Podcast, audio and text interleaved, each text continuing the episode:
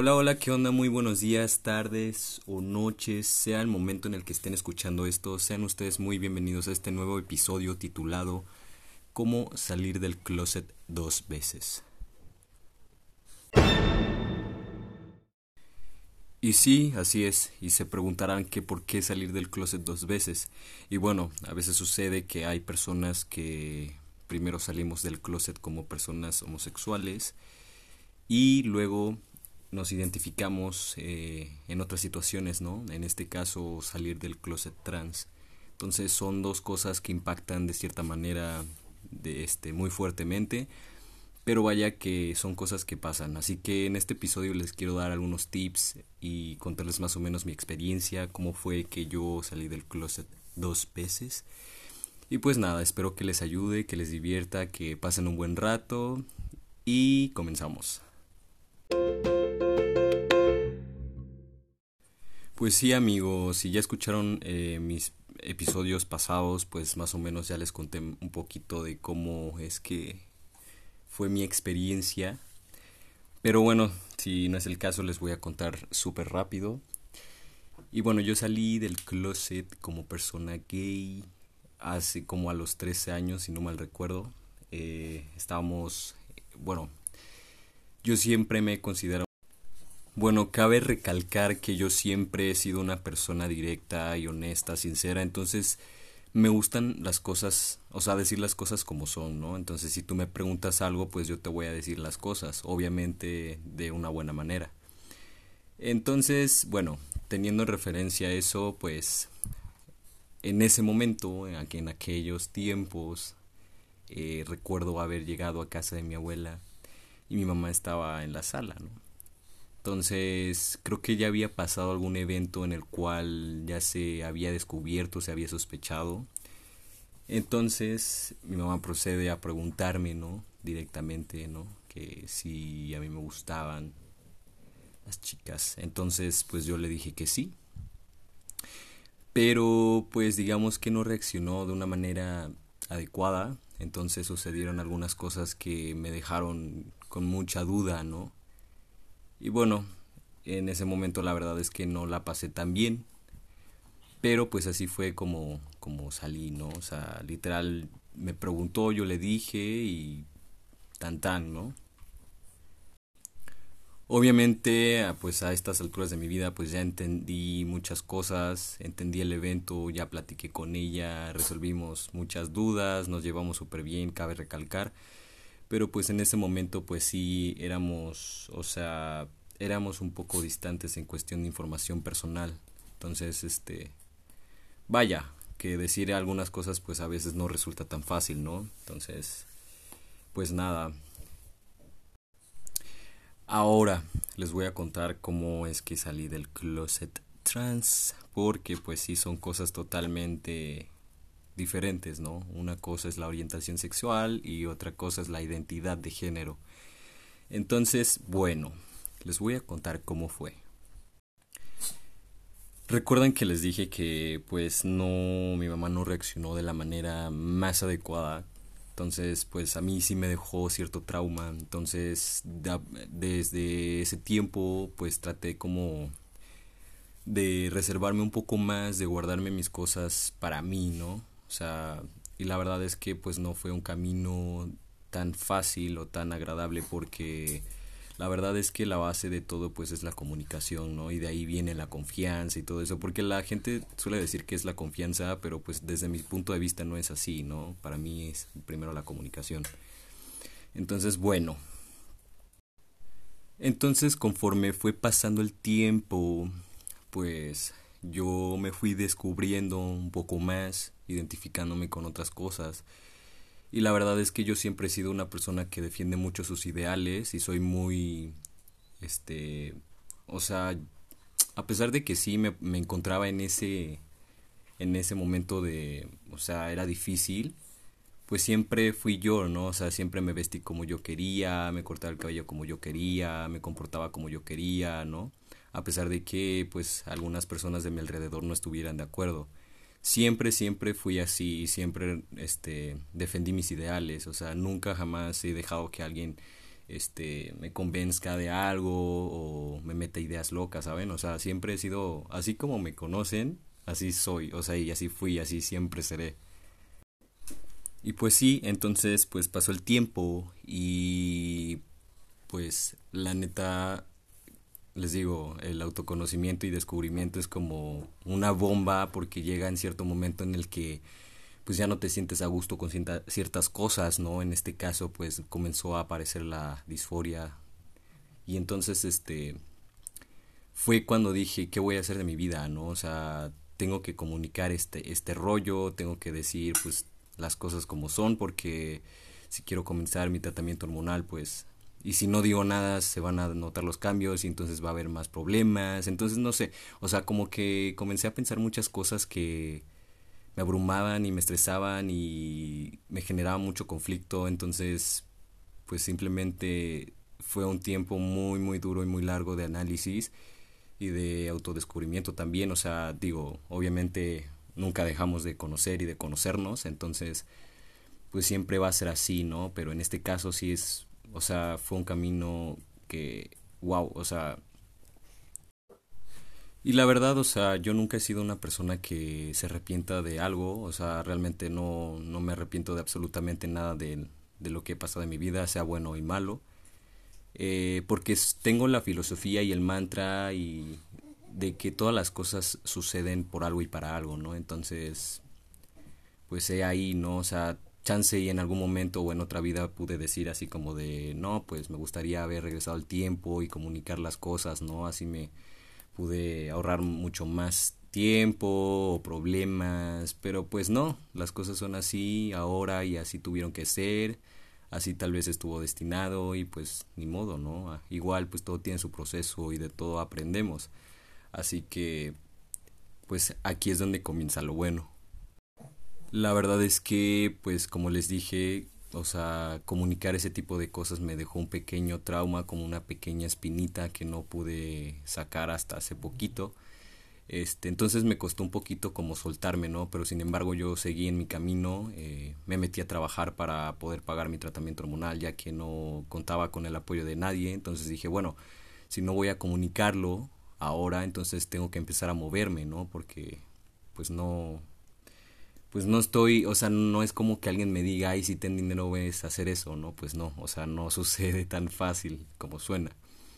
Pero ajá, entonces eventualmente me metí a trabajar, o sea, las razones que conocían pues era porque, pues nada más para comenzar el, la vida laboral, pero pues, de, o sea, eso tenía el trasfondo de que yo quería comenzar mi tratamiento, ¿no?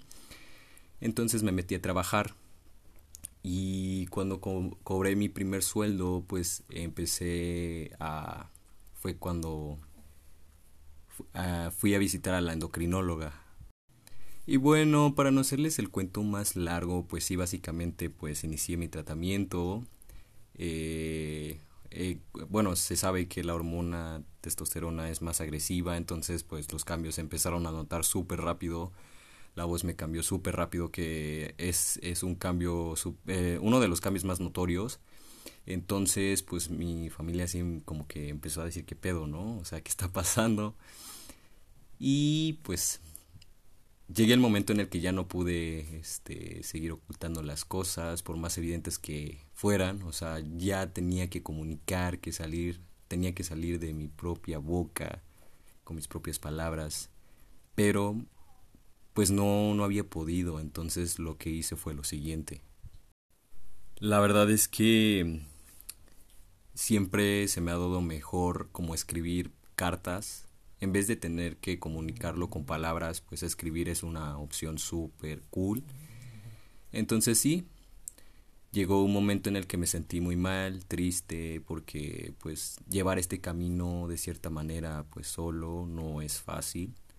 Entonces me puse a escribir absolutamente todo, todo, todo lo que creí necesario y se lo di a mi mami en una carta.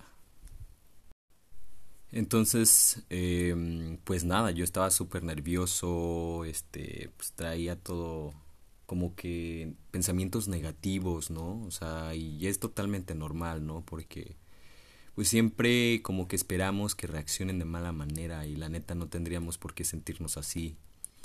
Pero bueno, a veces suceden cosas que nos marcan así. Entonces, pues solo me quedé esperando la respuesta y vaya, vaya sorpresa que me llevé. Tenía mucho miedo que fuera a reaccionar de la misma manera que reaccionó la primera vez. Pero pues esta vez fue diferente. Reaccionó más positiva, más comprensible, más agradable, más a gusto. O sea, de verdad no saben el alivio que sentí cuando supe su respuesta, ¿no? Pero vaya, o sea, de ahí a los siguientes pasos pues tampoco fueron tan fáciles porque pues siempre, pues es, todo lleva un proceso, ¿no? O sea, a veces puede ser un poco más difíciles para otros y para otros más fáciles, ¿no? Pero pues al final siempre va a ser un proceso. Y bueno, pues a grandes rasgos y como punto final, pues al día de hoy nos llevamos súper bien. Eh, realmente me importaba más como el hecho de lo que ella pensara y dijera y no, no como, o sea, no necesitaba una aprobación o una aceptación, simplemente tenía que comunicarle cómo me sentía, cómo me, identifico, cómo realmente soy. Porque a veces es, es muy cierto que los padres tienen esa idea errónea de que nos conocen absolutamente bien, ¿no? De pies a cabeza, y la verdad es que no. O sea, puede haber que papás puede haber padres que sí tengan esa fortuna, pero pues la mayoría pues no es así, ¿no? Digo, es irónico porque a veces hasta nosotros mismos ni siquiera este sabemos qué onda, ¿verdad? Pero o sea, lo que me refiero es que los papás siempre dicen esa típica frase de, ay, no, es que yo conozco a mi hijo perfectamente, yo sé cómo es y así, pero la verdad es que no, o sea, y es irónico que inclusive viviendo en la misma casa y compartiendo los mismos espacios, pues no es así. Entonces, por eso es muy importante comunicar siempre cómo nos sentimos, qué pensamos, o sea, comunicar todo, ¿no? Sea bueno o malo, pero siempre eh, teniendo una forma y una estructura de, comunicar, porque es muy diferente el decir las cosas, ¿no? Que ahí es donde impacta. Entonces, dentro de mis consejos o mis tips, les puedo decir que si les cuesta también un poco comunicarse, como en mi caso, pues escriban, escriban todo lo que sienten, todo lo que quieren decir, porque al final también este escribir es como una terapia, o sea, de verdad si te cuesta, por ejemplo, inclusive comunicarte o, platicar con tus amigos sobre cosas muy internas o, ir al psicólogo, pues escribir es una buena manera, o sea, es una buena opción, o sea, te hace sentir muy bien contigo mismo, al igual que organizas muchas ideas. Entonces, escribe, escribe todo lo que quieras, todo lo que sientas. Es muy chido tener un, un bullet journal. y pues nada, ese es mi primer punto y mi super tip número uno.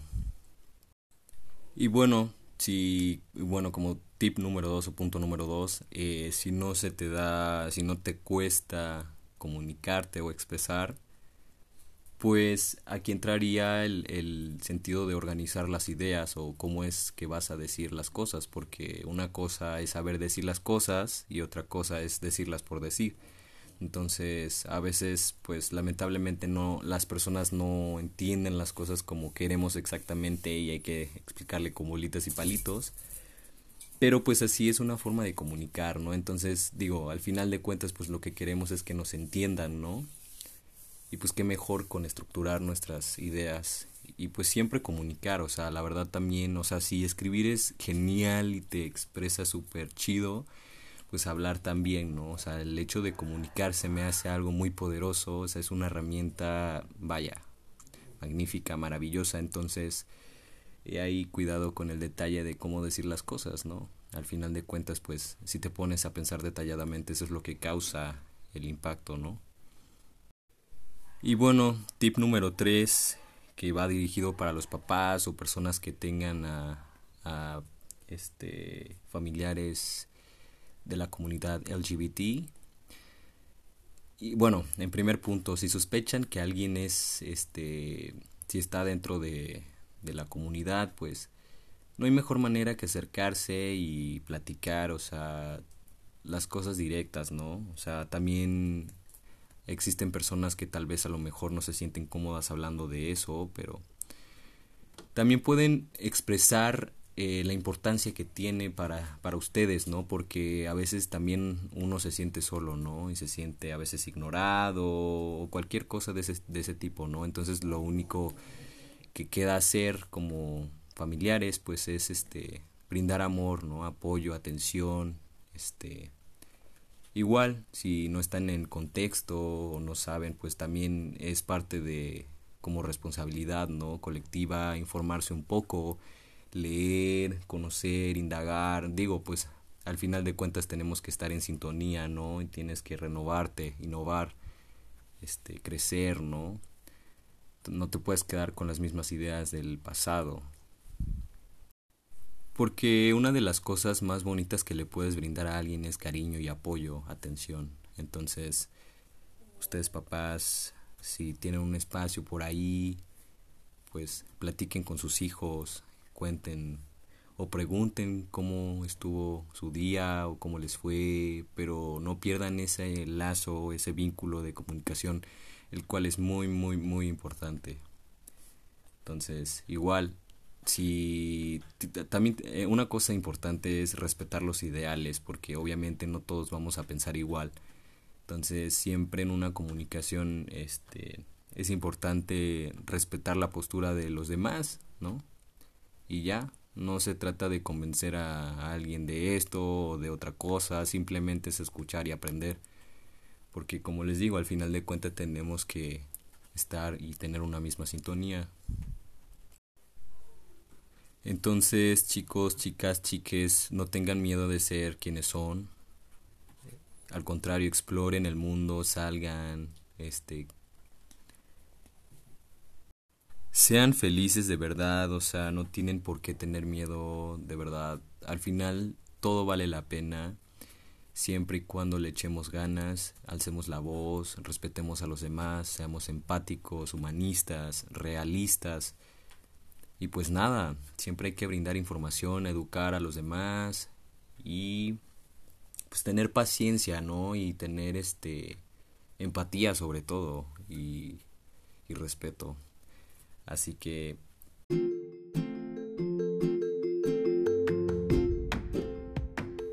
Así que pues nada chicos, yo creo que hasta aquí llegó el episodio del día de hoy que es muy express. Se me hizo un tema bastante interesante, mm, contarles mi experiencia y algunos tips de cómo pueden ustedes salir. Y pues nada, espero que les haya gustado y ya saben que me pueden encontrar en mis redes sociales. En Instagram estoy como Eitan Valverde, así como mi, aparezco en el podcast. Y pues nada, me gustaría saber qué piensan, qué opinan y si quieren que hable sobre algún tema en específico o si tienen dudas me pueden escribir por allá y claro que sí, estaré tocando esos temas en el siguiente episodio. Así que bueno, nos vemos, se cuidan, lávense las manos, usen cubrebocas, no lo olviden y nos vemos en el siguiente episodio. Chao.